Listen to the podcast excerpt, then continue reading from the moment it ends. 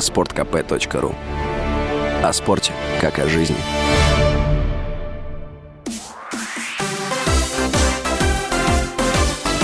Новости спорта. Чехии выразили желание видеть российских хоккеистов на чемпионате мира 2024 года. Глава Федерации хоккея Чехии Алоис Гадамчик заявил, что любимым соперником были русские. Он добавил, что матчи с россиянами всегда были захватывающими и назвал сборную качественной командой. 6 января президент Международной Федерации хоккея Люк Тардив заявил, что судьба российской команды будет рассмотрена на Конгрессе в конце мая, который пройдет в Финляндии. Также он подчеркнул, что будет рассматриваться вопрос участия всех сборных России и Белоруссии в турнирах сезона 2023-2024.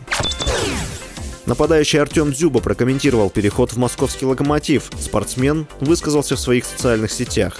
«Спасибо руководству «Локомотива» за доверие. Безумно счастлив и постараюсь не подвести». Он добавил, что рад вернуться в российскую премьер-лигу. Ранее стало известно, что Дзюба подписал контракт с командой. Сообщалось, что соглашение рассчитано до конца сезона 2022-2023. 34-летний футболист будет зарабатывать 2,5 миллиона рублей в месяц. Футболисты саудовского клуба Аль-Хиляль из Эр-Рияда получат почти по 400 тысяч долларов каждый за выход в финал клубного чемпионата мира в Марокко, сообщает Аль-Арабия. Отмечается, что по 130 тысяч долларов игроки получат от министра спорта.